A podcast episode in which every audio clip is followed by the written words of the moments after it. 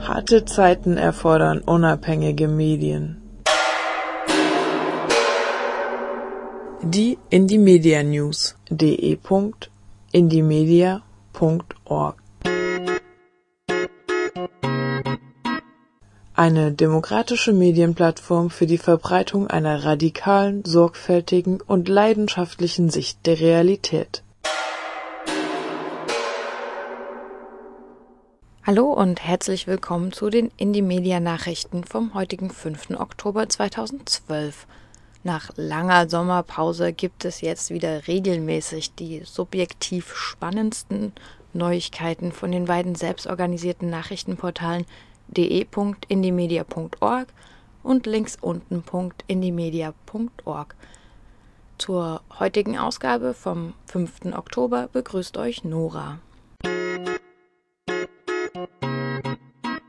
29.09.2012 NPD-Mahnwache in Cottbus und Protest, verfasst von Antifa Fotoarchiv am 3.10.2012. Im letzten Septemberwochenende, zeitgleich mit einer antifaschistischen Demonstration in Finsterwalde, veranstaltete der NPD-Kreisverband Lausitz am Samstag, dem 29.09., eine Mahnwache auf dem Cottbuser Stadthallenvorplatz – nicht mehr als 25 Neonazis aus Cottbus und Umland folgten der Anmeldung durch Ronny Zasko, dem stellvertretenden Landesvorsitzenden der NPD Brandenburg.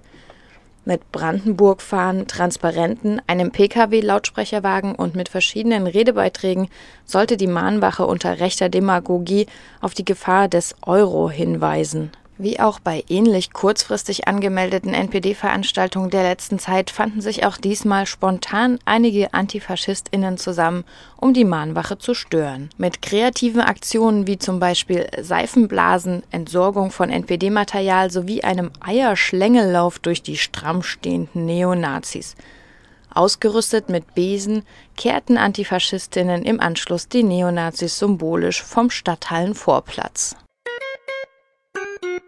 Göppingen. Info-Update des Läuft nicht Bündnisses, verfasst von Läuft nicht Bündnis am 3.10.2012. Am 6. Oktober ist in Göppingen nicht nur ein Nazi-Aufmarsch angemeldet, auch die Vorbereitungen der antifaschistischen Gegenaktivitäten laufen auf Hochtouren. Das Verbot des Nazi-Aufmarsches wurde mittlerweile vom Verwaltungsgericht in Stuttgart bestätigt die Faschisten ziehen nun mit ihrem Anwalt Alexander Heinig vor die nächste Instanz zum Oberverwaltungsgericht in Mannheim. Eine Entscheidung wird in den nächsten Tagen gefällt. In ähnlichen Situationen in der Vergangenheit hat sich gezeigt, dass Nazis ihre Veranstaltung trotz anfänglicher Verbote immer wieder durch juristische Maßnahmen letztendlich durchsetzen konnten. Unabhängig vom rechtlichen Stand des Aufmarsches wird die antifaschistische Mobilisierung nach Göppingen verstärkt fortgesetzt. Um 11 Uhr gibt es einen Treffpunkt für alle Antifaschistinnen am Göppinger Bahnhof. Ab 10 Uhr vormittags werde den gesamten Tag über in Göppinger Innenstadt zudem Kundgebungen stattfinden, die Antifaschistinnen als Anlaufpunkte nutzen können. Mit organisierten Menschenblockaden, die ihren Ausgangspunkt am Göppinger Bahnhof haben werden, soll das Marschieren der Nazis mit zivilem Ungehorsam entgegengetreten werden eine Übersicht zu kollektiven Anreisemöglichkeiten nach Göppingen findet Mensch im Internet unter www.läuft-nicht.tk. Nachbericht Nachttanzdemo gegen die Nation am 2. Oktober 2012 in Darmstadt, verfasst von der Rossdörfer Antifa am 3.10.2012. Am 2. Oktober fand in Darmstadt die Nachttanzdemo gegen das Konstrukt Nation statt. Bis zu 250 Teilnehmerinnen zogen über Darmstadts Hauptstraßen rund zwei Stunden vom Hauptbahnhof zum Luisenplatz. Unterwegs wurde mit lautstarken Rufen und Bannern sowie einem Minimum an Pyrotechnik auf sich aufmerksam gemacht. Die Demo verlief zu jedem Zeitpunkt friedlich.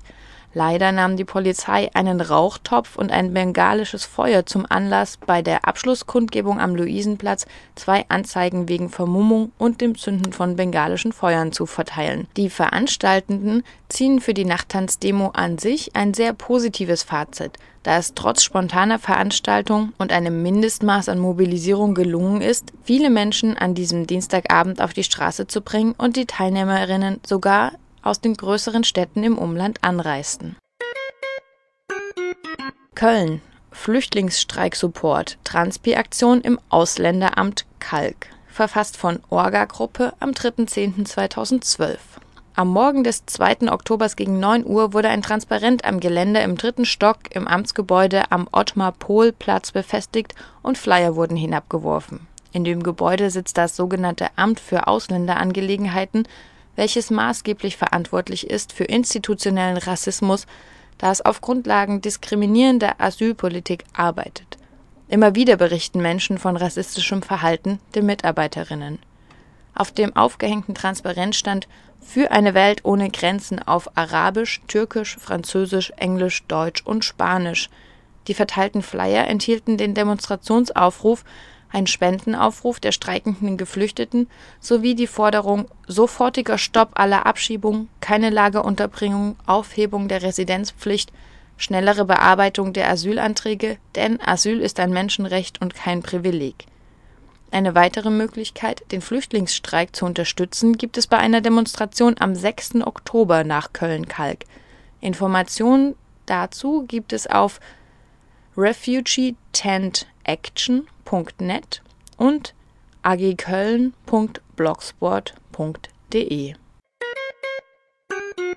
Vielfältig sind in Erfurt nur die Nazis, verfasst von Peter Gisbert am 2.10.2012. 2009 zur Stadt der Vielfalt gekürt, gibt sich Erfurt imagebewusst, weltoffen und tolerant. Dass dies nicht so recht funktionieren will, liegt nicht an einem Versagen der gut bezahlten und gut ausgestatteten Werbebüros, die Erfurt engagiert, sondern vor allem an den unzähligen rassistischen und faschistischen Übergriffen, die seit ein paar Monaten immer wieder an die Öffentlichkeit gelangen. Auch die Lippenbekenntnisse in einer von allen Fraktionen im Stadtrat verabschiedeten gemeinsamen Erklärung, in der die Taten verurteilt werden, kann daran nichts ändern. Schlagende Nazis sind allerdings nicht das einzige Problem in Erfurt. Polizeiübergriffe, rassistische Polizeikontrollen und städtische Vertreibungs- und Gentrifizierungspolitik machen das Leben besonders für Randgruppen schwer. Alternative, Linke oder Menschen mit Migrationshintergrund werden zunehmend an den gesellschaftlichen Rand gedrängt. Es ist kein Wunder, dass sich Nazis unter solchen Bedingungen wohlfühlen. Vielfältig sind in Erfurt allein die Nazi-Aktivitäten, lautet ein Zitat aus dem Aufruf linker Gruppen zu einer antifaschistischen Demonstration am 13. Oktober.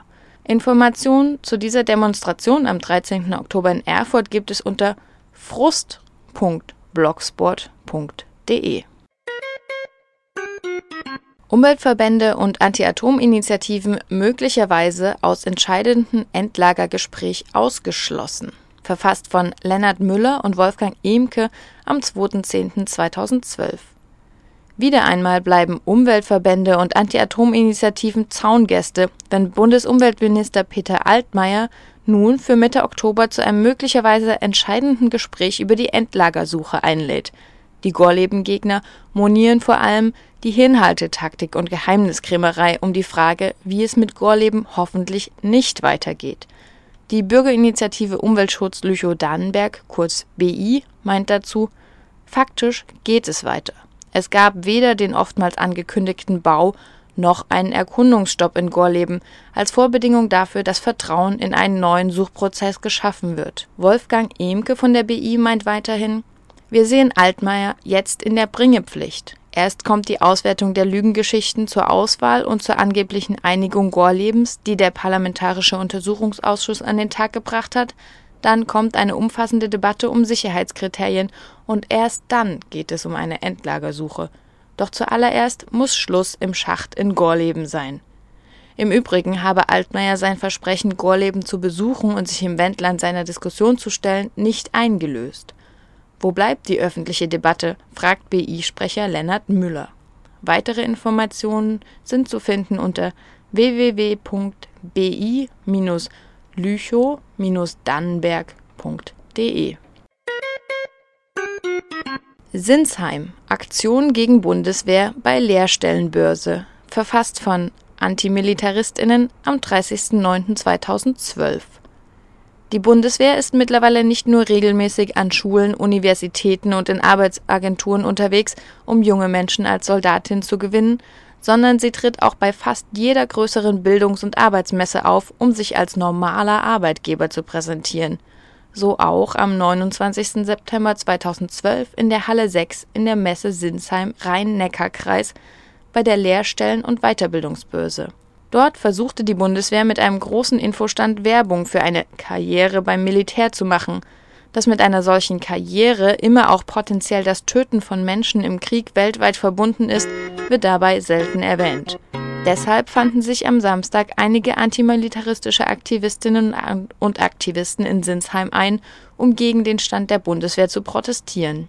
Auf einem Transparent und auf rund 150 an die Messebesucherinnen verteilten Flugblättern wurde eine militärfreie Bildung gefordert und klargemacht, dass Krieg keine Berufsperspektive für junge Menschen sein kann.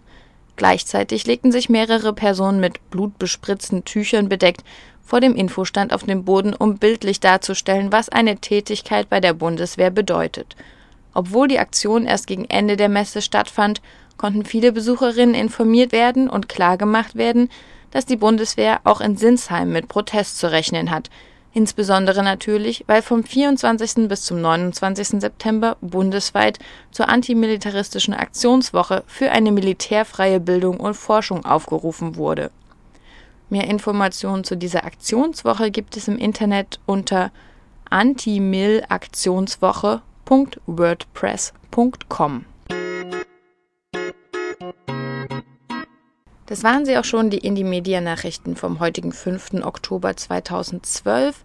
Es verabschiedet sich von euch Nora und wie immer könnt ihr die Indie-Media-News und alle hier erwähnten Links nachlesen und nachhören unter freie-radios.net. Harte Zeiten erfordern unabhängige Medien.